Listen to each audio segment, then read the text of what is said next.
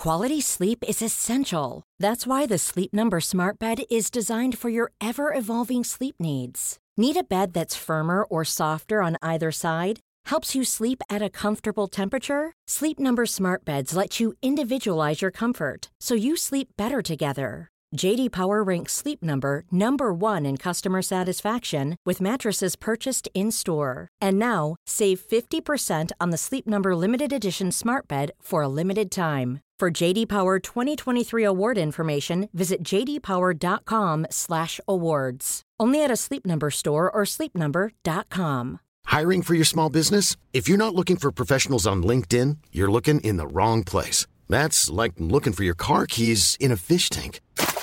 LinkedIn helps you hire professionals you can't find anywhere else, even those who aren't actively searching for a new job but might be open to the perfect role. In a given month, over 70% of LinkedIn users don't even visit other leading job sites. So start looking in the right place. With LinkedIn, you can hire professionals like a professional. Post your free job on linkedin.com slash people today. Hey, it's Danny Pellegrino from Everything Iconic. Ready to upgrade your style game without blowing your budget? Check out Quince. They've got all the good stuff, shirts and polos, activewear, and fine leather goods, all at 50 to 80% less than other high-end brands. And the best part?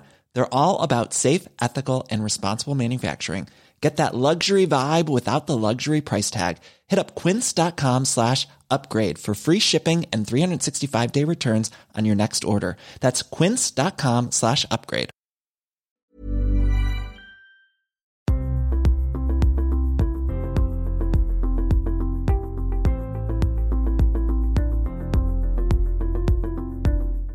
Bruno Clavier, vous êtes psychologue et psychanalyste transgénérationnel.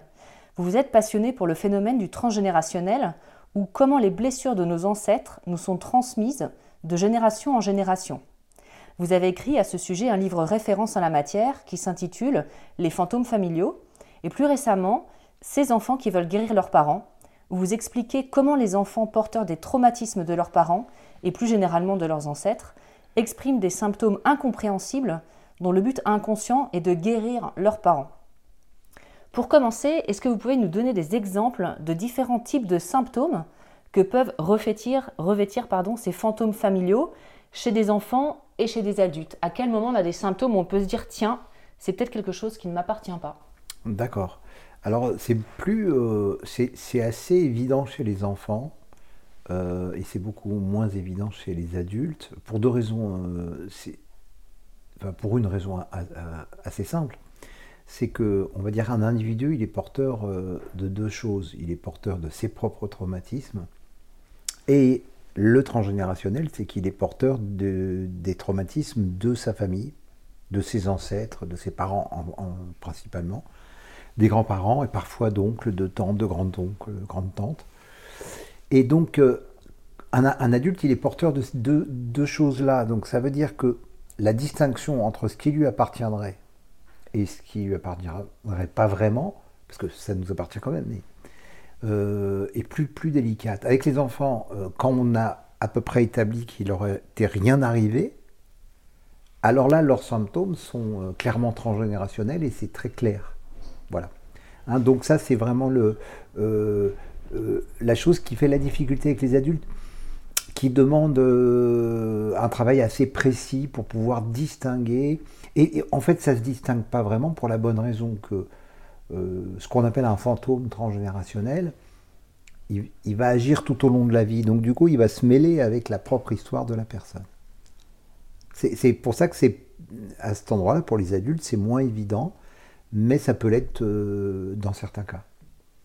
Euh, voilà quoi. Hein. Alors, la gamme des symptômes chez les enfants, elle est, elle est très très grande. C'est incroyable le nombre de symptômes que peuvent faire des enfants par rapport aux fantômes de leurs parents. Par rapport, alors qu'on comprenne bien que ça veut dire les fantômes familiaux. Les fantômes familiaux, ça veut donc dire les traumatismes qu'ont vécu nos ancêtres qu'ils n'ont pas pu dépasser. Donc euh, ça, c'est cette notion euh, qu'il faut comprendre, c'est-à-dire que la vie est traumatique, euh, pas tout le temps heureusement, mais elle est traumatique à certains moments. Et puis on va dire dans ce qu'on appelle la normalité, quelqu'un est euh, programmé, chacun de nous est à peu près programmé pour supporter un certain nombre de traumatismes. Ce sont les traumatismes insupportables qui vont créer, euh, qui vont, créer d'ailleurs soit dans la vie d'une personne quelque chose dont il ne se remet pas, hein, c'est en gros ne, pas s'être remis de quelque chose. Et là où c'est intéressant, c'est que ce dont ce n'est pas remis notre ancêtre, nous, euh, en tant que descendants, on va en être porteurs. On, est porteur de ce, ce, dont ils ne se sont pas remis. Donc, ce qu'on appelle un fantôme familial, c'est vraiment la trace d'un traumatisme qui n'a pas pu être surmonté, qui n'a pas pu être dépassé, qui n'a pas. La personne n'est jamais passée à autre chose. Donc, c'est pour ça que euh, c'est important de comprendre ce que c'est que le psychotraumatisme pour comprendre ce que c'est que le transgénérationnel. Ça va avec. Le transgénérationnel, c'est des psychotraumatismes appartenant à nos ancêtres et, dont nous sommes porteurs. Et sachant que le psychotraumatisme, Enfin, ce qui va créer les fantômes familiaux, c'est des psychotraumatismes, mais euh, au sens plus large que l'idée qu'on pourrait s'en faire, c'est-à-dire par exemple l'accident. Hein, pour nous, psychotraumatisme, c'est accident. Non. Euh, par exemple, euh, vivre avec quelqu'un qu'on n'aime pas pendant 40 ans, c'est un traumatisme. Donc c'est là que c'est là c'est un classique ça. Euh, surtout c'est très du côté des femmes, hein, du côté euh, du féminin, eh bien là, une femme est porteuse de tout ce genre de traumatisme, de, sa mère, sa grand-mère, arrière-grand-mère, euh, ça se transmet, et ça se mélange avec la propre vie de la personne. voilà, c'est pour ça que dans le sens de traumatisme, il faut mettre de quelque chose de beaucoup plus large donc que le simple idée de d'un accident brutal euh, euh, qui serait arrivé, euh, même si ça c'est important aussi. Oui, donc c'est pas forcément un choc, ça peut être quelque chose au, long terme. C'est-à-dire ça peut être quelque chose au long terme. Mm. C'est-à-dire c'est quelque chose qui fait que la ça a été insoutenable pour la personne, d'une façon ou d'une autre, que ce soit à court terme ou à long terme mais ça peut être des fois à très court terme. Hein, donc, euh, euh, c'est-à-dire, le, principe du fantôme, c'est qu'il y a d'une part le fait que ça n'a pas pu être euh, supporté, et après on peut se poser la question pourquoi ça n'a pas été supporté? Alors, ça n'a pas été supporté parce que c'était insoutenable, donc ça veut dire que il y a des choses qui font fantôme naturellement. une mort d'enfant, mmh. c'est insoutenable pour, pour personne. Donc ça va faire fantôme. Bon, après, c'est la façon dont on va pouvoir le surmonter, ou pas qui va engager la question des, générations d'après. Et, euh, ben, si vous avez une fratrie euh, de cette personne et que vous avez euh, quatre enfants qui décèdent, enfin, quatre, de la fratrie qui vont décéder enfants, vous pouvez être sûr que l'impact va être énorme. Et donc que ça, ça va se répercuter avec des conséquences. C'est-à-dire que la question du, fantôme familial et du transgénérationnel, globalement, c'est que ça va donner. Alors, on, a beaucoup parlé hein, de ça en parlant de psychogénéalogie, dans, ce domaine-là, des dettes. C'est-à-dire qu'il va y avoir des dettes. Ce sont des dettes psychiques et euh, dont nous sommes porteurs malgré nous et qui vont nous engager. Alors, euh, c'est là où ça peut être intéressant de faire un travail pour se dégager de ces dettes-là pour pas avoir porter des choses qu'on porterait malgré soi. Mais alors, et alors en plus, ce qui est assez incroyable dans ces fantômes familiaux et dans tout ce transgénérationnel, c'est que euh, vous expliquez aussi, quand, quand, vous faites les arbres généalogiques, euh, parfois, c'est des enfants morts. Euh, c'est enfin, c'est pas juste. Euh, on porte quelque chose dans, dans notre inconscient. C'est, je me rappelle, j'avais assisté à une de vos conférences il y a longtemps, et vous avez expliqué que tel enfant de telle fratrie était né avec une grosse pathologie psychique. Parce qu'en fait, trois générations au-dessus, il y avait eu telle ou telle chose. Alors, c'est une façon de voir, oui. Bah, c'est comme ça qu'on voit quand c'est aussi inexplicable. Quand vous avez quatre enfants qui vont bien, il y en a un qui, qui qui va absolument pas bien, qu'est-ce qui se passe? Pourquoi avec le même contexte? Hein, Ce qui est important, c'est ce qui est important, c'est le contexte. C'est-à-dire que, euh, euh, comment dire, y a-t-il eu quelque chose euh, C'est ça qui est étonnant avec le transgénérationnel, donc c'est que c'est ce qui m'est arrivé avec tous les enfants que j'ai reçus, où je savais qu'il leur était rien arrivé, quoi et ils allaient extrêmement mal. Ça, c'est intéressant. On se dit, mais qu'est-ce qui se passe hein Tu as vu un échange comme ça euh, par, par mail avec euh, Boris Cyrulnik, justement, parce que j'avais c'était une conférence où il disait qu'il y avait 20 à 30% d'enfants qui allaient mal justement, alors qu'il n'était rien arrivé, il n'y avait pas de guerre, pas de truc, tout ça. Alors qu'est-ce que c'est que, que, leur histoire? Et que les conditions étaient favorables. Et, moi, je lui avais envoyé un, mon avis en lui, disant, mais moi je pense que c'est ça le transgénérationnel. C'est quand il n'y a rien qui justifie le fait que cet enfant aille mal. Et, si c'est ni génétique, si c'est ni physique, si c'est ni... Euh, euh, qu'est-ce, qui, se passe? Et, là, on sait que... Comment dire Que c'est transgénérationnel, et ce qui donne d'ailleurs euh, de l'espoir, beaucoup à ce moment-là, c'est quand l'enfant guérit. Alors si l'enfant guérit, ça veut bien dire que c'était pas inné. Et il guérit justement un des principes des enfants, c'est qu'ils guérissent quand ils entendent l'histoire, par, notamment par leurs parents. Oui, parce que dans votre livre sur les enfants qui veulent guérir leurs parents, c'est assez fou. Ils ont un, un, symptôme qui se déclenche à un moment de leur vie, souvent assez petit. Et en fait, vous expliquez que quelque part, il faut parler avec le parent et guérir le parent, entre guillemets, pour qu'ensuite l'enfant. Euh, Alors, pas simplement guérir le parent.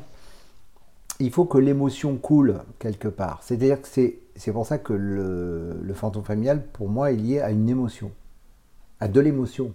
L'humain, c'est émotionnel, mm. puisque un humain, ça souffre, et puis si ça souffre pas, c'est peut-être même pas un humain. Enfin, ce que je veux dire, euh, c'est cette question de la souffrance. Et, la question de la souffrance, c'est des questions émotionnelles. Et quand les enfants euh, vont percevoir l'émotion euh, dans la parole de leurs enfants, de leurs parents, à ce moment-là, ils guérissent ou quand ils entendent parler de l'histoire. C'est pas simplement le savoir, hein, parce que il y a eu l'idée comme ça que euh, qu'il y avait un secret, on sait le secret, on guérit. Euh, ça me semble pas suffisant, même si ça peut être euh, incroyable euh, de, sens, de, tout d'un coup de découvrir un secret et tout. Mais c'est l'émotion qui va obligatoirement couler à ce moment-là, couler, je veux dire s'exprimer à ce moment-là. C'est ça qui va amener la guérison. C'est cette émotion. C'est-à-dire, euh, c'est ce qui se passe quand c'est le bonheur des, enfin le bonheur. C'est la grâce qu'il peut y avoir de sortir des secrets. Tous les gens que moi que j'ai vu sortir des secrets dire, je vais vous dire quelque chose mais jamais dit. À ce moment-là, ils le disent. À ce moment-là, c'est pas simplement une information qu'ils envoient. C'est qu'il y, a de l'émotion qui part. Ça commence comme ça. Il y a une émotion qui arrive. Et c'est quand cette émotion euh, parentale euh, sort que à ce moment-là, l'enfant l'enfant est libéré. Comment vous l'expliquez ça? Pourquoi un enfant est si poreux, entre guillemets euh, Vous parlez de son inconscient qui n'a pas de temps, etc. Comment vous l'expliquez ça? Eh bien justement, je l'explique, euh, et je l'explique et je l'explique pas. Ce que je veux dire, c'est, voilà, Dolto disait tous les enfants sont télépathes. C'est ça que ça veut dire. Ça veut dire que, que les enfants savent tout inconsciemment. Et, ils savent parce qu'ils sont justement dans, une, dans un monde euh, surtout petit, hors espace-temps, et donc, du coup, ils sont, euh, euh, ils sont effectivement hors espace-temps. Ça veut dire qu'ils perçoivent tout, ils savent tout, et que, et que la guérison, pour eux, c'est leur dire ce qu'ils savent. Parce que comme ils, ne le, ils le savent sans savoir ce qu'ils savent, ils font des symptômes. Donc, et, et, puis ils le savent parce qu'ils sont porteurs de cette émotion. Ce que je veux dire, c'est émotionnel dans le sens où l'émotion du parent, elle va être retenue, parce que qu'est-ce que c'est que le, que, que, fantôme, que la question du psychotraumatisme C'est qu'est-ce que va amener le psychotraumatisme? C'est pour ça que c'est, indissociable de, donc de comprendre le psychotraumatisme pour pouvoir parler du transgénérationnel. Ça veut dire quoi? Il y a un psychotraumatisme, qu'est-ce que ça va amener? Ça va amener une impossibilité de gérer. Comment on fait quand on ne gère pas? Alors quand on ne gère pas, on va, on va donc prendre des mécanismes, c'est des mécanismes qui sont tellement classiques dans le cas des violences sexuelles, mais c'est les mêmes pour tous les traumatismes en, général. Euh, euh, c'est par exemple le déni, c'est le clivage, c'est l'amnésie, euh, c'est le silence. C'est un symptôme. C'est ah ok, c'est comme ça, je ne parlerai plus. Et donc je vais contenir mon émotion. C'est-à-dire comment je gère mon émotion? C'est c'est la grande difficulté. Et puis comment je la gère? Pourquoi? Parce qu'on n'est pas loin d'être en danger. On, est toujours en danger quand c'est comme ça. Donc il faut que la vie continue.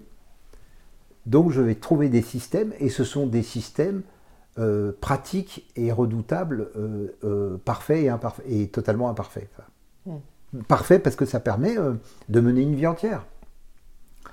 vous avez des gens Euh, moi, j'ai connu, enfin, j'ai l'avantage d'avoir travaillé sur tellement de familles, tellement d'histoires. Bon, vous avez des familles où, à partir du moment où l'enfant est mort, euh, on, ne, va ne plus jamais prononcer son nom. Donc, il est interdit. On m'a raconté ça. Hein. Dans la famille, il était interdit de prononcer le nom de la petite fille morte. Bon, qu'est-ce que ça va donner? Ça, va donner qu'on l'entend tout le temps, puisqu'on ne prononce jamais. C'est-à-dire, euh, il est là tout le temps. Donc, du coup, il, est, il occupe tout l'espace. Et comme c'est un, un, espace de silence, ça va se transmettre. Parce que l'enfant, lui, il absorbe à ce moment-là. Lui, il entend ce qu'on ne veut pas lui dire, qu'on ne veut plus dire. Euh, on ne veut plus en parler. Et, moi, je, ne juge pas. et je ne juge rien là-dedans. Parce qu'on est tous pareils. C'est l'humain. Euh, comment on supporte, comment on ne supporte pas. Bon. Et c'est pareil pour tout. Pour, pour tout ça. Donc, il y a une stratégie qui va faire que, euh, que c'est pratique. Le déni, c'est pratique. Ça n'a pas eu lieu voilà, le déni, par exemple, c'est ça a eu lieu, mais ça n'a pas eu lieu. Ça n'a pas eu lieu, je continue. Je continue ma vie, je fais ça, je fais, je fais jour après jour. Mais le problème est là. Donc c'est à ce moment-là où les enfants vont absorber ce... Hein, alors, euh, on a beaucoup dit c'est un non-dit, mais, mais, moi je n'adhère pas à ça parce que c'est pas qu'un non-dit, c'est comme... Euh, c'est une non-émotion exprimée. Hmm. ça peut presque être dit, et, et ça résoudra peut-être pas la question. La question, c'est c'est quoi cette émotion? En fait, l'enfant la capte. Et il la capte. Et il la capte, et c'est pour ça qu'on on arrive à des questions très délicates euh, entre parents et enfants, et ça m'arrive, ça m'est beaucoup arrivé dans les consultations avec les parents, avec évidemment des parents qui disent, qui amènent un enfant qui va très mal, et eux ils disent moi je vais très bien. Alors guérissez-moi mon enfant, et puis si on leur dit oui mais vous, ben moi je vais bien. Et en plus, ils ont raison, ils vont bien. Mais qu'est-ce que c'est qu'elle est bien?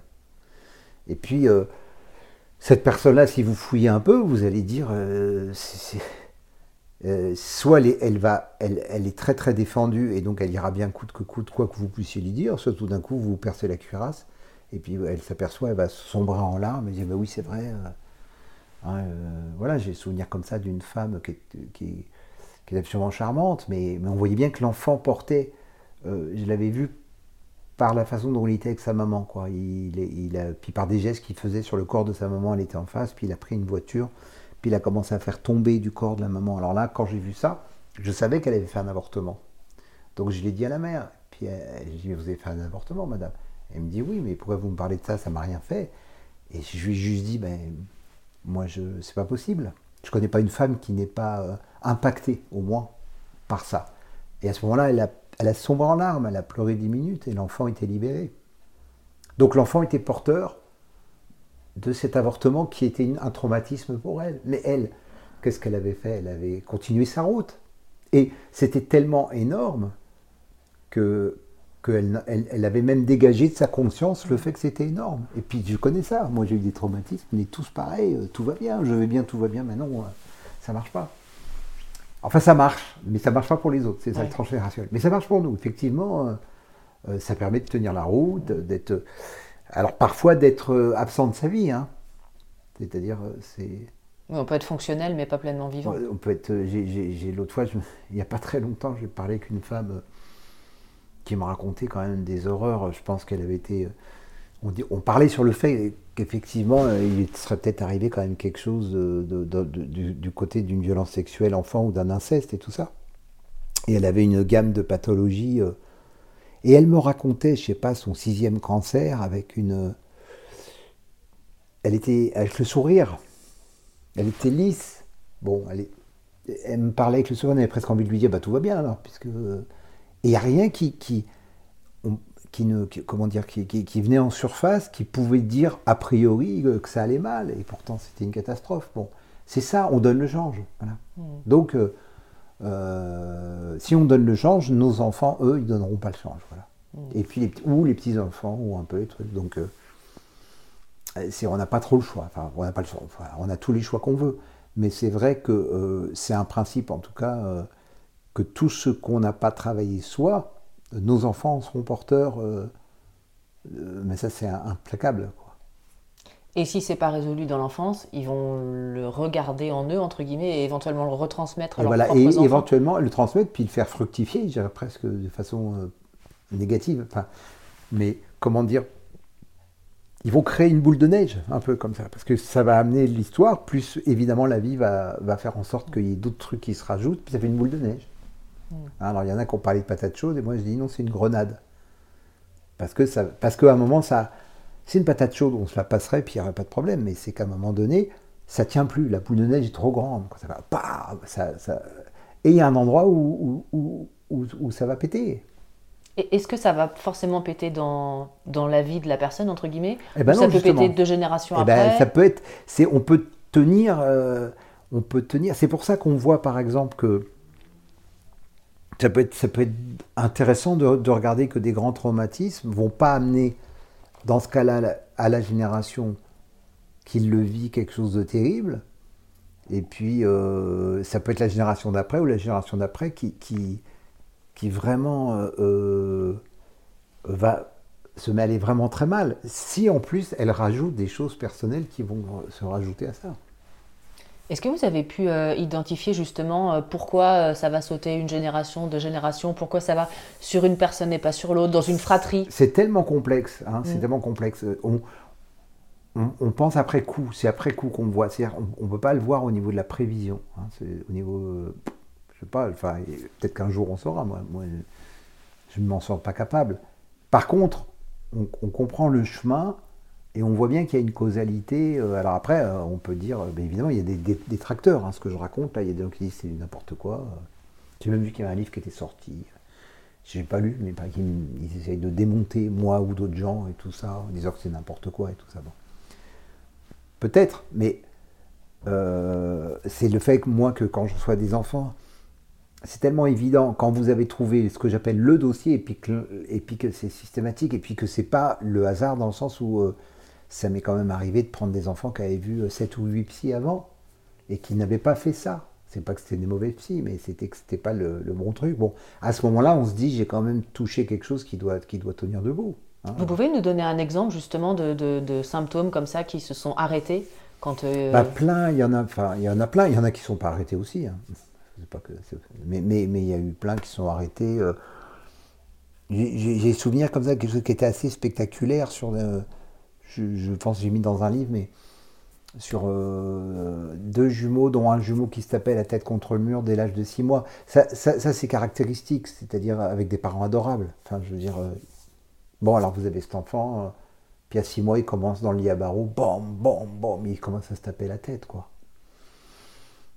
Et et je soutiens que les parents lui ont rien fait. Enfin, c'était, quand les parents vous l'amènent, ils amènent l'enfant, euh, ils ont amené à tous les thérapeutes, ils n'ont pas fait de mauvais traitement, ils n'ont pas secoué l'enfant. Qu'est-ce qui se passe avec cet enfant-là bon. Euh, et, c'était deux jumeaux, euh, justement, et, et, en une séance, l'enfant a, arrêté de se taper la tête. Alors, on disait qu'il était autiste, donc le, diagnostic c'était autiste. Il avait, euh, ils avaient 24 mois les deux. Je crois qu'ils sont, c'est ça, euh, deux ans. Et puis, euh, c'était quand même très très étonnant, hein, parce qu'il arrivait dans le bureau, enfin, tous les deux, ils sont arrivés dans le bureau. voilà, ce qui s'est passé, c'est qu'ils sont arrivés tous les deux. Et ça, c'est l'observation hein, quand on reçoit des enfants. Donc, moi, j'ai beaucoup appris avec, euh, en, lisant Françoise Zolto, je ne l'ai pas connue, mais je l'ai lu. Et, et, elle disait, elle décrit dans ses séances comment elle l'observe. Donc, il faut, tout observer absolument. Et il rentre et cet enfant, euh, il a trouvé la seule surface de mon bureau, parce que j'ai un petit bureau, qui était libre. Et il s'est mis à se taper la tête comme ça dès le début de la séance. Il y avait un cal là. Euh, bon il se tape la tête et tout ça, et puis euh, il s'arrêtait pas, puis après son père l'a pris dans les bras, après c'est pas compliqué, il se tapait la tête contre le sol, donc de toute façon il voulait se taper la tête. Et puis, euh, bah, ce que j'avais remarqué moi, c'est qu'ils étaient, c'est que son frère lui faisait pas ça, frère jumeau, et que ils avaient chacun une peluche, et que lui avait une petite peluche, toute petite comme ça. Et son frère avait une peluche énorme, presque les peluches de foire. C'est, moi, c'est parti de là. Et donc je regarde les parents, je dis mais pourquoi ils ont chacun une peluche, voilà. Et il me dit c'est eux qui ont décidé. lui il a dit il voulait celle-là et l'autre il voulait l'autre. Ben, je dis donc il y en a un qui sacrifie pour l'autre. J'ai, pensé à ça. En plus celui qui allait mal, celui qui avait la petite peluche. Et on a commencé à parler, euh, est-ce que j'aurais demandé, est-ce qu'il y a des histoires de jumeaux dans vos généalogies? Et euh, il y avait du côté de la, mère, c'était clair, il y avait deux jumeaux morts. Euh, alors quand je dis y en a-t-il, c'est-à-dire que c'était pas haut, hein, là c'était au niveau des grands-parents. Et du côté du père, il a appelé sa mère pendant la séance en, direct et elle a raconté l'histoire. Il n'était pas bien sûr de l'histoire. Et en fait, c'était les, il y avait eu deux, euh, deux frères de, la grand-mère de l'enfant. Donc c'est donc deux, deux grands-oncles qui étaient jumeaux. Et euh, à la naissance, les médecins ont dit donc euh, à l'arrière-grand-père, écoutez, c'est vous qui allez décider, votre femme est en danger, c'est soit votre femme meurt et les deux jumeaux vivent, soit vous sacrifiez un jumeau et votre femme euh, va vivre, et c'est pas nous qui décidons, c'est vous. Alors grand-père a dit, bah, je choisis ma femme.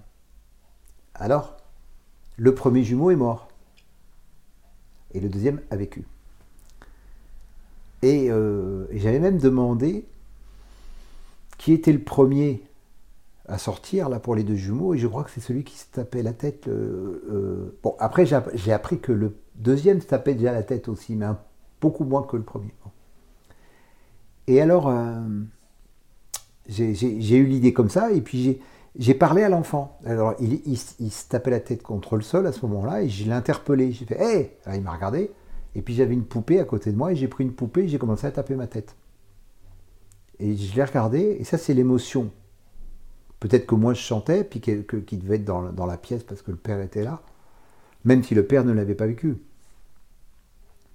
Et je lui ai dit, bah, tu vois, ton arrière-grand-mère, elle s'est cassé la tête parce que. Et ton arrière-grand-père aussi, parce qu'il il, a fallu qu'il vive. Et je commence à re-raconter l'histoire, un peu comme en transe, comme ça. Et à ce moment-là, le, petit a arrêté de se taper la tête et il m'a regardé et il a commencé à bouger son, euh, son bassin. Et ça, c'était extrêmement intéressant parce que le père m'a dit, mais on l'a jamais vu faire ça. Et moi, après, j'ai réfléchi parce que je, sur le début, euh, enfin, comment dire, sur le coup, hein, tout, passe très vite, mais après, je réfléchis pourquoi il y a eu ça, pourquoi il y a eu ça. Et ça, c'est extrêmement intéressant parce que ça veut dire que euh, se taper la tête, parce que qu'est-ce que ça veut dire se taper la tête? Vous voyez, se taper la tête comme ça contre le mur, euh, c'est religieux d'ailleurs. Les religieux, ils font, beaucoup de religieux font ça, hein, dans, beaucoup de religions. Mais là, c'est pathologique, c'est-à-dire, ça veut dire que quelque chose est arrêté ça tourne en boucle. C'est-à-dire comme si vous avez un, mécanisme qui, est, qui est en panne et qui fait comme une, comme une horloge qui ne peut plus avancer, puis qui fait tic, tic, tic, tic, comme ça. Bon. Ça veut dire que l'énergie de vie est bloquée. Et quand il s'est mis à bouger le bassin, il a retrouvé l'énergie de vie qui est revenue, qui était bloquée dans la tête et qui est revenue dans son bassin. Et effectivement, il a guéri ce moment-là. Et il, a, s'est plus tapé Et moi, j'avais même oublié, j'ai revu le père après, qui m'a redit, mais si, vous vous rappelez, je ne savais plus très bien, il m'a dit, si, si, à la première séance, il a arrêté. Après, ça a été une autre histoire parce que son, son frère a pris le relais. on a essayé de comprendre pourquoi, on a trouvé une autre histoire qui fait que son frère avait pris le relais. Mais lui a, a arrêté à ce moment-là. Et il avait repris son énergie de vie. Donc ça, c'est un exemple. Hmm. Ça veut dire qu'à ce moment-là, il a fallu qu'il y ait toute l'histoire There's never been a faster or easier way to start your weight loss journey than with PlushCare. PlushCare accepts most insurance plans and gives you online access to board-certified physicians who can prescribe FDA-approved weight loss medications like Wigovi and Zepbound for those who qualify. Take charge of your health and speak with a board-certified physician about a weight loss plan that's right for you. Get started today at plushcare.com slash weight loss. That's plushcare.com slash weight loss. plushcare.com slash weight loss. Hey, it's Ryan Reynolds, and I'm here with Keith, co-star of my upcoming film, If, only in theaters May 17th. Do you want to tell people the big news? All right, I'll do it. Sign up now and you'll get unlimited for $15 a month in six months of Paramount Plus Essential Plan on us. Mintmobile.com slash switch. Upfront payment of $45 equivalent to $15 per month. Unlimited over 40 gigabytes per month. Face lower speeds. Videos at 480p. Active Mint customers by 531.24 get six months of Paramount Plus Essential Plan. Auto renews after six months. Offer ends May 31st, 2024. Separate Paramount Plus registration required. Terms and conditions apply if rated PG. Qu'il soit raconté devant lui. Moi, je l'ai reprise pour que l'émotion ressort parce que le père était là et que le père avait été porteur de cette émotion. Et je le redis, même si le père n'était même pas au courant. Mm. C'est là où on est obligé d'avoir des modèles beaucoup plus larges que, que nos modèles habituels de, euh, voilà, de l'espace-temps. Ça, traverse l'espace et ça traverse, le, ça, traverse le temps. On n'y peut rien, c'est comme ça, c'est ce que j'observe. Et puis, ben voilà un exemple. Hein. donc l'enfant était porteur parce qu'il était jumeau. Hein. il faut qu'il C'est pour ça que pour répondre à la question de tout à l'heure, euh, il faut quand même qu'il y ait un sens. Et il y a un sens, pourquoi? Parce que la naissance de, des deux jumeaux avait ramené l'histoire antérieure. Mm. Comment vous expliquez les, phénomènes des dates anniversaires aussi? Où on va retrouver euh, la grand-tante qui est née le même jour, ou alors euh, tout le monde dans la famille est né à trois jours près. Alors ça c'est intéressant aussi. Je ne sais pas si un jour on, trouvera, parce qu'il faudrait de la recherche. Ah, c'est pareil, vous avez deux courants. Vous avez un courant euh, très très très cartésien euh, qui dit c'est n'importe quoi. Vous, voilà, j'ai lu des articles là-dessus. Euh, vous prenez une généalogie, vous prenez les dates, vous prenez toutes les similitudes. C'est mathématiquement nul, ça ne veut rien dire. Maintenant, j'en ai observé des choses. Hein, ça n'empêche pas d'observer. Alors après, vous avez ce qui va être du domaine conscient et inconscient. Consciemment, c'est clair. C'est-à-dire, consciemment, on est très sensible aux dates. Tout le monde le sait. C'est-à-dire, vous avez des gens, euh, ils savent très bien dans les EHPAD euh, ou, dans les soins palliatifs, euh, la personne dit Ah, c'est la date anniversaire de mon mari, je vais le, rejoindre. On le sait, ça. Bon. Maintenant, collectivement, on le sait aussi. Collectivement, on sait qu'on on fête l'anniversaire des 1 an, des 2 ans, des 5 ans du jubilé, des machins, des trucs, des 50. Bon, c'est des choses de la société. Alors ça, c'est aussi des choses qu'on remarque. Mais ça, c'est des choses conscientes et semi-conscientes. On va dire en, termes psy, on appelle ça du préconscient. On le sait euh, plus ou moins. Alors c'est clair dans les familles. Euh, quand vous avez eu des, traumas euh, à Noël, tout le monde va aller mal à Noël. Vous avez des traumas en été, il y a des gens qui m'ont dit, un tel enfant de la famille est mort en été, chaque été est pourri. Bon, on voit bien qu'il y a un anniversaire déjà. Mm. Donc, ça veut dire. Là où c'est plus curieux, c'est que les, dates nous échappent. Alors ça, c'est vraiment étonnant. C'est-à-dire que vous allez euh, avoir des décès à date anniversaire, euh, bah, un décès de bébé à la date anniversaire. Le bébé, il ne connaît, il connaît pas les dates. Alors qu'est-ce qui se passe? Que Là, c'est plus curieux. Je pense qu'on trouvera un jour parce que alors, c'est la question des signifiants, hein. c'est-à-dire euh, ce qui est intéressant. Euh, j'ai eu dans mon dernier livre, j'ai pas mal critiqué euh, Lacan, mais ce qui est intéressant chez Lacan, c'est quand il dit la prépondérance du signifiant sur le signifié. C'est ça que ça veut dire. Ça, veut dire quoi? Ça veut dire que qu'un nom peut être plus important. Enfin, comment dire C'est pas qu'il est plus important que la personne, mais ce qu'il dit. ce que disait Lacan, c'est qu'on va être prédéterminé par le nom, par exemple. C'est que le signifiant va, va nous emporter plus loin euh, que nous-mêmes. Mm. C'est ça la prépondérance du signifiant sur le signifié. Mais là encore, on va dire oui, mais c'est d'une façon consciente. Euh, je sais pas si je m'appelle euh, si je m'appelle Napoléon, peut-être que je vais être je vais me prendre pour Napoléon. Ah, mais on voit bien que si je m'appelle Napoléon, ça ne sera pas anodin. Il y a donc prépondérance du signifiant sur le signifié, parce que la personne qui s'appelle Napoléon, à ce moment-là, on s'en fout. Napoléon, le nom Napoléon est plus fort que la personne. C'est ce que c'est ça qu'il veut mm. dire.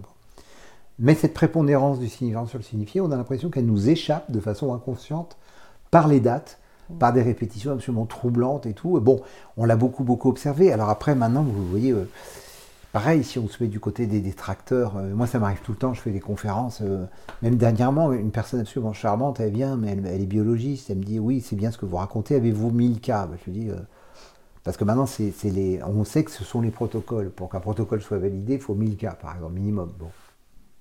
J'ai pas 1000 cas de la même affaire. Je ne peux pas. Euh, ça, je peux pas. Je ne sais pas comment expliquer ça. Est-ce que c'est pour ça que ce que je raconte est faux euh, C'est. On observe, on regarde, on observe, on regarde.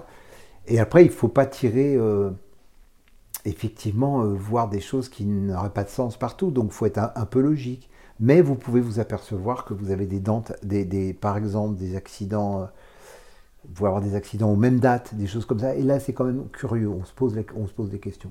Notamment quand personne n'était au courant de ces dates-là. Mm, ça, c'est ça, c'est vraiment étonnant. Mais moi, je pense qu'on va le trouver comme on a trouvé les atomes, comme on a trouvé tout ça. C'est scientifique, c'est pas ésotérique. Euh, il doit y avoir un sens entre ce qu'on appelle les signifiants, qui quand même, faut bien comprendre, déterminent l'humain. Ce qui détermine le- l'humain, c'est en particulier euh, les chiffres et les lettres. c'est comme le jeu les chiffres et les lettres, mais c'est un peu ça. Euh, les chiffres, les mots, euh, ça, ça détermine les humains. Donc, donc ce n'est pas innocent. Vous expliquez qu'il y a des personnes aussi qui vivent euh, le- la vie de, leur, de certains de leurs aïeux. Alors ça peut être euh, vivre la vie de, de la mère, du père, de la grand-mère, etc. Inconsciemment aussi. Euh, comment comment c'est possible En fait, qui vivent les désirs de la Oui. personne qui n'a pas pu les vivre elle. Mais bien sûr. Euh, bah, c'est cette espèce de télépathie généralisée, voilà, c'est comme ça. Mais c'est valable pour plein de choses. Mais pourquoi c'est pareil Pourquoi Moi, telle personne va le faire et pas le frère et pas la sœur euh, Vous voyez? Alors voilà, mais on- voilà, c'est pour répondre à cette question-là, bah, on, on a des hypothèses, mais une des hypothèses, c'est une conjonction. Euh, les choses, c'est souvent des conjonctions, il faut qu'il y ait plusieurs facteurs. Et, la question, c'est qu'il y ait des facteurs, euh, justement, du côté des signifiants. C'est-à-dire que, euh, moi j'ai vu ça tellement dans, des généalogies, vous avez le premier garçon, je sais pas, qui a un prénom, j'avais vu ça dans un homme avec on a travaillé sur 5-6 générations, tous les premiers garçons mouraient vers 20 ans. Et ils avaient tous le même prénom. Alors on peut se demander au bout d'un moment, ils auraient peut-être dû changer de prénom, peut-être, je sais pas. Est-ce que c'est justement parce qu'ils portaient le prénom? Ben oui. Oui, pourquoi? Parce que c'est une information après. Hmm. Ce que je veux dire, c'est une information, euh, ce sur quoi on travaille, euh, bah, voilà, euh, quand on fait de la psychanalyse transgénérationnelle, on essaye de faire en sorte, on est du côté de la guérison, enfin que ça se passe mieux. Donc, qu'est-ce qu'on va faire pour éviter que ça se passe mal? Bon, Bah, éviter que ça se passe mal, c'est se rendre compte que les signifiants ont de l'importance. Les symboles Les symboles. Ouais. Les symboles ne sont jamais anodins. Et ils peuvent être déterminants euh, une fois, deux fois, et à force, beaucoup, très, très déterminants. C'est-à-dire, c'est déterminant à un point qu'on n'imagine pas. Pourquoi? Parce que l'humain est quel- quelque chose, je répète, qui, qui fonctionne avec des signifiants. Un être humain, c'est un être qui s'appelle. Mais ce qui est compliqué, S'il c'est s'appelait pas, ne, ne pas s'appeler, c'est ne pas exister. On Ouais. s'appelle bien quelqu'un. Ouais. Et on, Oui. on s'appelle bien quelqu'un. Mais si vous avez par, par exemple euh, un enfant X qui naît à telle date anniversaire, euh, et en fait euh, il se rend compte au bout de 30 ans qu'il a vécu la vie désirée de son arrière-grand-mère qui était née à la même date, mais, mais dont il ignorait totalement l'existence, c'est-à-dire que, enfin, dont il ignorait les, les désirs. C'est-à-dire qu'en fait il y a des choses qui se répètent, mais, mais sans que le- le- l'enfant évidemment. Mais en ait conscience. Mais c'est tout le temps comme ça. Mhm. Mais euh, c'est vraiment tout le temps comme ça. Donc, c'est, euh, on va en comprendre un jour, mais c'est une question relative à l'espace-temps. C'est là une- toujours une question qui est relative à l'espace-temps. Dans ce sujet-là, l'espace-temps, enfin le temps n'existe pas quelque part? Alors, Il n'y a pas de frontières? Il n'y a pas de frontières et en même temps, il y en a. C'est-à-dire que ça passe dans le temps Mm. et dans l'espace. Euh, C'est une question de réseau. C'est-à-dire que je pense qu'on va comprendre de plus en plus que la vie, c'est un réseau. C'est-à-dire comme le web, Mhm. comme Internet. Donc c'est un réseau. Ça veut dire on est tous interconnectés. Alors euh, dans le chamanisme, tous les euh, traditionnels, ils disent tout ça. Nous sommes tous reliés. Bon. Ça veut dire que c'est interconnecté et je pense que c'est un peu comme une toile d'araignée et que c'est un circuit d'information et d'information et d'émotion. hein. c'est pour ça que je répète, il y a de l'émotion, de l'information. Tout ça est lié et c'est dans les circuits. C'est par ces circuits, euh, notamment familiaux, qu'on va arriver à ce qu'on appelle des structures euh, fantomatiques, c'est-à-dire qui vont justement se coller sur euh, des répétitions de signifiants ou de choses comme ça, parce que ça cogne, parce que c'est, comment dire, c'est pour comprendre, faut comprendre le trauma. Euh, vous avez été euh, traumatisé euh, un 14 juillet, ben, chaque 14 juillet, vous pouvez faire ce que vous voulez. 14 juillet égale trauma. Or, c'est toujours une fausse information par contre. Comment ça? Ben, c'est toujours une fausse information. C'est-à-dire, c'est, pas parce qu'un homme euh, vous a tapé dessus que tous les hommes sont mauvais. Mais peut-être que si un homme vous a tapé dessus, et si c'est trop fort, vous penserez que tous les hommes sont mauvais. Donc c'est ce que j'appelle une fausse in- in- information. C'est pas parce que il n'y a pas, c'est pas parce que vous avez un accident le 14 juillet que le 14 juillet est mauvais. Mais pour vous, 14 juillet égale mauvais. C'est comme ça, c'est une question d'association. Donc la, force des signifiants et des dates, c'est celle-là, à mon avis. C'est que la date prend une, force euh, supérieure à, la raison ou à n'importe quoi. Elle devient plus forte. Qu'est-ce que vous conseillez à des personnes qui font euh, un travail sur eux avec un thérapeute euh, X ou Y et qui en fait avancent moyennement et qui se disent zut, faut peut-être aller chercher du transgénérationnel, peut-être que c'est là. C'est quoi la première chose à faire? Est-ce qu'il faut faire son arbre généalogique? Est-ce qu'il y a des questions à se poser? Alors moi, j'ai changé au fur et à mesure euh, euh, euh, des années. Je n'aurais pas parlé comme ça il y a 10 ans, par exemple. hein. Parce que, comment dire, le- les dernières, les dernières années m'ont m'ont montré que... Moi, j'ai fait des études de psy, donc avec très lié à la psychanalyse et tout ça. Et ça veut dire très, ou fondamentalement, le, psychotraumati- le psychotraumatisme n'existait pas. Pas vraiment. Bon. Et c'est la notion de psychotraumatisme qui, qui a changé la donne. Quand quelqu'un tourne en rond, Mm. ça veut dire que, euh, ou qu'il avance pas, ça veut donc dire qu'il n'a pas trouvé le bon, le bon trauma. Et après, reste à savoir si c'est le sien ou celui de tes ancêtres. Donc autant faire les deux d'ailleurs en général. Si on a du temps et de l'argent, autant travailler, tout ça. Mais c'est la raison. Et en même temps, c'est tellement logique. C'est- fou comment au niveau de la psy, on n'a pas été la logique qu'on on aurait eu euh, en, médecine ailleurs. Quelqu'un ne marche pas, ou si une méthode ne marche pas, il ne marche pas, ça veut donc dire qu'il y a toujours quelque chose de fonctionnel qu'on n'a pas trouvé. Mais là, c'est la même chose. Si on ne va pas bien, c'est qu'on n'a pas trouvé. Qu'est-ce qu'on n'a pas trouvé? Je pense en général qu'on n'a pas trouvé le trauma d'une façon ou d'une autre, soit c'est celui des ancêtres, soit c'est le sien, et en général, pour un adulte, c'est les deux. Mais, euh, et je dis bien trauma, pourquoi? Parce que s'il n'y a pas de trauma, bah, c'est que tout va bien, et si tout va bien, on ne fait pas de thérapie. Qu'est-ce que vous avez remarqué euh, dans votre cabinet avec des patients adultes euh, qui a pu libérer justement, qui a pu casser euh, ces schémas, qui a pu arrêter de tourner en rond? C'est juste la découverte du traumatisme ou Alors avec les adultes, c'est la découverte du traumatisme. Euh, avec les adultes, souvent, on, on va conseiller euh, ce, ce que moi, j'ai- enfin, ce, ce que j'ai appelé des rituels, des choses comme ça. Il faut que ça soit ritualisé, ce qui n'est pas du tout nécessaire avec les enfants. Pourquoi ritualiser? Parce que c'est comme ça. parce que les adultes. Parce que disons que la différence euh, dans le transgénérationnel, c'est que les enfants, euh, comment dire, guérissent très rapidement quand ils entendent donc euh, la parole de leurs ancêtres, euh, enfin de leurs ancêtres, de leurs parents, tout ça, sur ce qui est arrivé. Euh, ça serait génial si les adultes. Alors pourquoi? Bah Parce que les adultes, il y a une autre couche, c'est leur couche personnelle. Mm. Donc du coup, ça résiste Mm. à cause de leur couche personnelle. Et puis, elle fait qu'ils sont moins plastiques. Mm. C'est-à-dire que. euh, exactement pour le corps. Hein, si quelqu'un, euh, un enfant prend une mauvaise position, je pense qu'on on le rectifie très rapidement en quelques mois. Euh, un adulte plus vieilli, plus sa mauvaise position, euh, ça va être dur à rectifier. C'est pareil. Mm. Euh, ça durcit, voilà. Donc, le rituel permet de mettre en acte que la personne est allée plus loin qu'une simple compréhension. Parce que c'est émotionnel et parce que euh, le rituel permet de se remettre dans une peau d'enfant. voilà. ça, ça pourrait être quoi comme euh, rituel? Vous pouvez me donner un Ben, ça veut exemple? dire, euh, mais les rituels, on peut les faire. Moi, je donne souvent des. Alors, c'est soit des rituels, on va dire, euh, enfin, toutes sortes, mais. euh,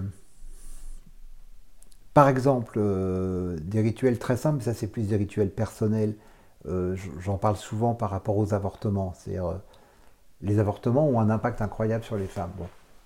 Et c'est très compliqué, même des fois à dire, puisque puisque ça pourrait vouloir dire que je suis contre les avortements, alors que c'est pas ça du tout. C'est que- c'est que ça a un impact, c'est tout. Bon. C'est bien pour ça qu'il faut les ritualiser, les avortements avec les femmes. Pourquoi? Parce que euh, sinon ça reste en elles. Parce que c'est la pratique qui m'a montré ça. Moi au début, euh, je savais pas. hein. Puis je voyais que, que c'est en travaillant, c'est les femmes qui m'ont appris ça.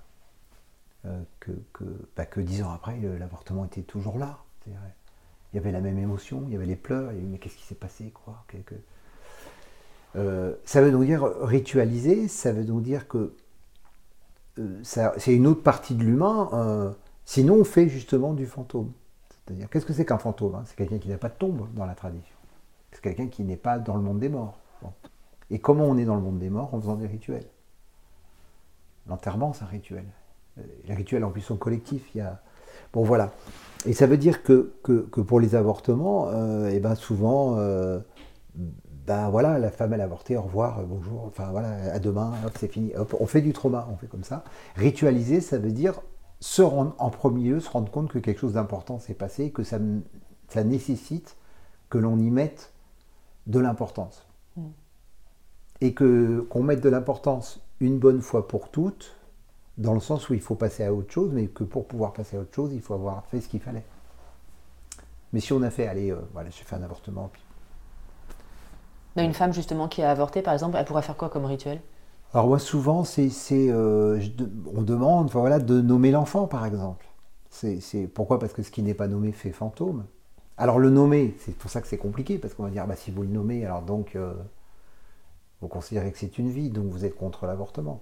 Donc euh, c'est, compliqué, mais en même temps, moi j'y peux rien. C'est que toutes les femmes que j'ai rencontrées, pour elles, c'était un enfant même si c'était euh, quelques cellules, mm. c'était un enfant pour elles, dans, leur tête. Donc le nommer, par exemple, c'est déjà une chose pour, pour, dire euh, qu'il ne fasse pas fantôme en nous. C'est-à-dire, bon voilà, puis nommer, puis euh, faire, des fois, on a un rituel, voilà, pendant un mois, avec une bougie, un truc, de dire, et de le laisser partir. C'est-à-dire de faire en sorte qu'il ne reste pas comme une mémoire en nous qui va nous hanter et, empêcher certaines femmes d'avoir même d'autres enfants. Mm. Parce que ça, je l'ai vraiment vu. Quoi. Vous pensez donc c'est possible aussi qu'effectivement des, avortements mal vécus, etc., à deux, trois générations au-dessus de nous, il y a un moment vont empêcher une femme trois générations en dessous d'avoir des enfants en, je sais pas. Ça va dépendre. Ça va dépendre de, de, l'impact. Euh, c'est ça qu'on appelle le fantôme, c'est-à-dire euh, un avortement aujourd'hui n'aura euh, aura moins d'impact à mon avis qu'un avortement d'il y a trois générations. Mm. Pourquoi? Parce qu'à trois générations, c'était interdit, mm. qu'on risquait beaucoup, qu'on risquait de mourir, que qu'on faisait tout en cachette, que mm. c'était c'était énorme. Donc là, il y a un impact émotionnel euh, encore plus fort. Et ça, c'est ça qui se transmet. Ouais, c'est pas la valeur objective, entre guillemets, c'est le ressenti. C'est le ressenti. C'est-à-dire, c'est les conditions de. Hein, c'est ça le trauma. Mm. C'est pour ça que le trauma n'est pas le même pour tout le monde. Donc, ce qui, considérer le trauma, c'est se dire qu'est-ce que ça a été ce trauma pour vous? Mm. Et si on n'a pas de. Parce que je suis sûre qu'il y a des personnes qui vont dire Mais oui, mais moi, mais je ne connais pas la vie de. Au-dessus de mes grands-parents, je connais personne, etc. Comment on peut faire. Euh, partir à partir de ses propres problèmes, entre guillemets? Eh ben, on essaye à peu près de. Euh, oui, on, de toute façon, il faut toujours partir de soi. On essaye de faire des hypothèses on essaye aussi de faire des hypothèses, d'essayer de comprendre un peu comment ça a fonctionné. Et puis après, euh, euh, ça sera un travail toujours imparfait parce qu'on ne saura pas. Mm. Hein, c'est vraiment de toute façon toujours un travail euh, imparfait. Parce qu'on ne saura pas, mais on peut vraiment éclaircir ça d'une façon à, à, être moins porteur de, cette charge qui est, qui est terrible. quoi. Qu'est-ce que vous pensez de... Il y a de plus en plus de livres de développement personnel qui parlent de, protocoles, entre guillemets, pour toutes ces choses du transgénérationnel?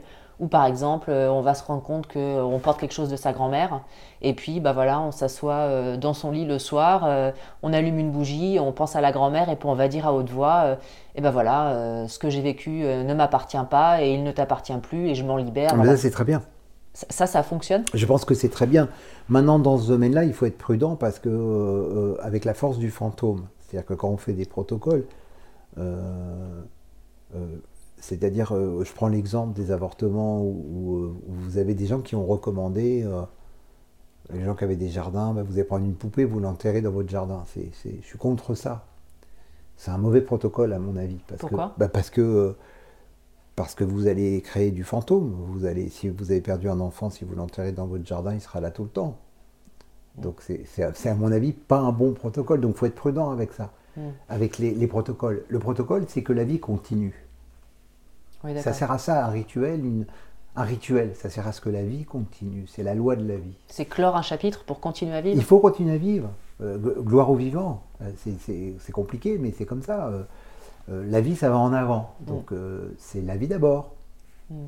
C'est capital. C'est ça. Le fantôme, c'est la non-vie. C'est la, logique de non-vie. On s'arrête de vivre sous, à cause de, des traumas d'avant. Ben non. il faut qu'on puisse passer à autre chose. Quoi qu'il arrive, il faut qu'on puisse passer à autre chose. Donc il faut faire ce qu'il faut, mais il faut aller de l'avant. Donc, on faut- peut même imaginer ses propres protocoles, éventuellement. Évidemment, mais avec, euh, avec de la circonspection, parce que le fantôme, ça peut être un puits euh, fascinant. Mm. C'est- C'est-à-dire, euh, si vous pensez à votre grand-mère euh, euh, avec tristesse et tout ça, si vous restez en arrière, parce qu'on peut vraiment être resté en arrière, on peut, il ne faut pas être en arrière.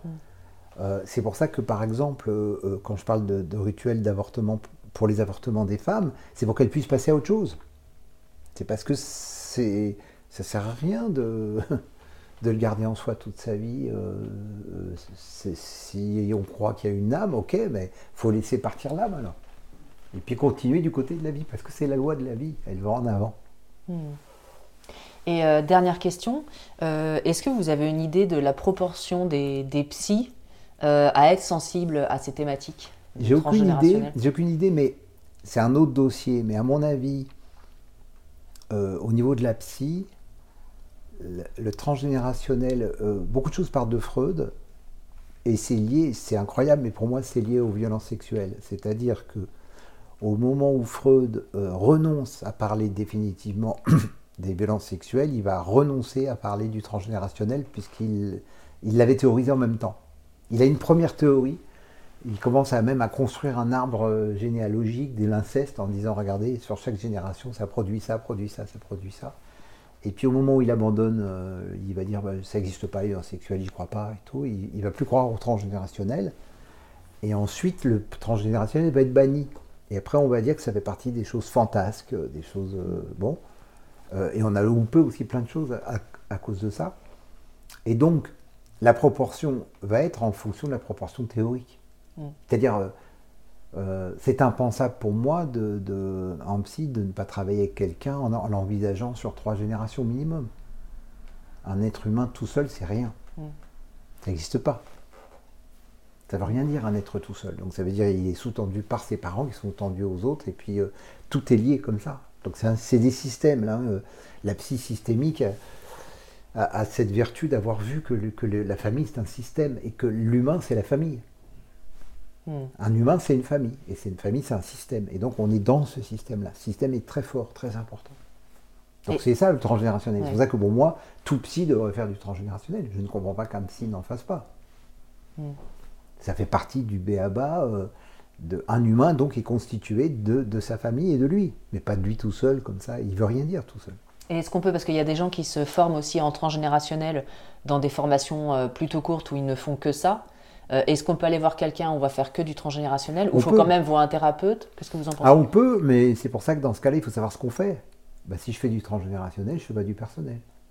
Si je fais du personnel, je fais du personnel. Je peux faire les deux, mais il faut savoir de quoi, euh, de quoi on parle et il faut savoir. euh, euh, on peut très bien avoir un psy pour le personnel et avoir un psy pour aller faire que de l'arbre généalogique pour comprendre. Ouais. Ah, ça, on le fait très souvent. Mais il faut savoir ce qu'on fait.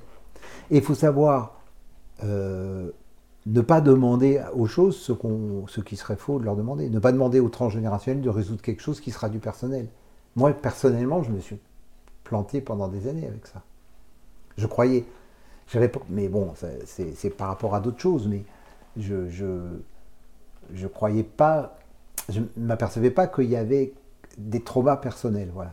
Et que du coup, je cherchais dans le transgénérationnel sans comprendre qu'il y avait euh, un trauma personnel. Mais ça, c'est à cause de l'amnésie. Parce que quand quelqu'un est amnésique, euh, L'amnésie, vous pouvez en dire deux mots pour les personnes qui ne savent pas ce que c'est?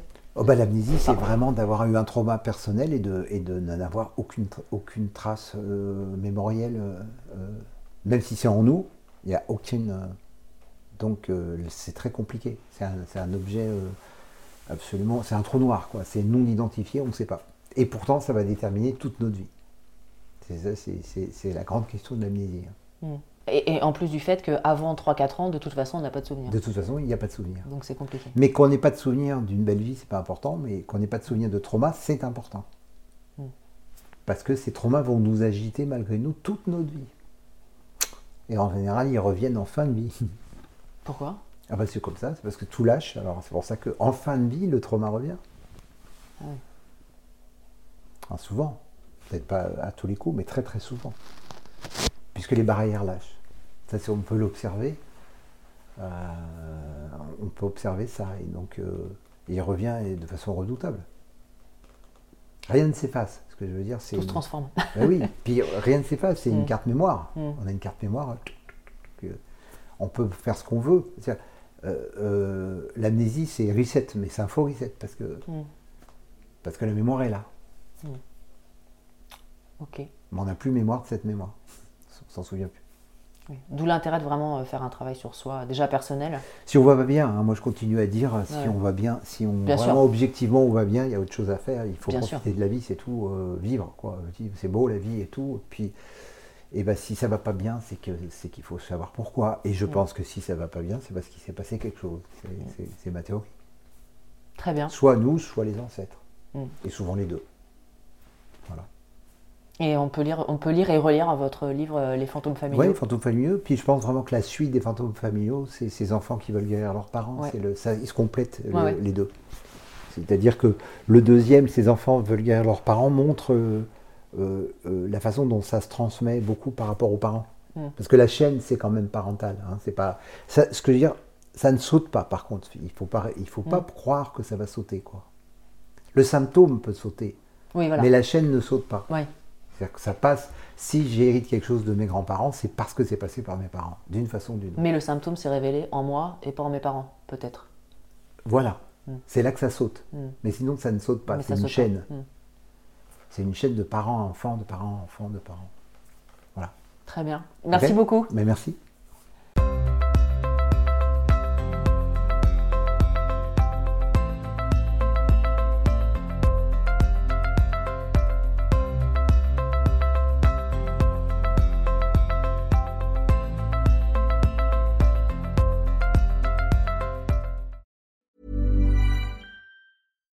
Deserves the best, and there's no better place to shop for Mother's Day than Whole Foods Market. They're your destination for unbeatable savings, from premium gifts to show-stopping flowers and irresistible desserts. Start by saving 33% with Prime on all body care and candles. Then get a 15-stem bunch of tulips for just $9.99 each with Prime. Round out Mom's menu with festive rosé, irresistible berry chantilly cake, and more special treats. Come celebrate Mother's Day at Whole Foods Market. Planning for your next trip?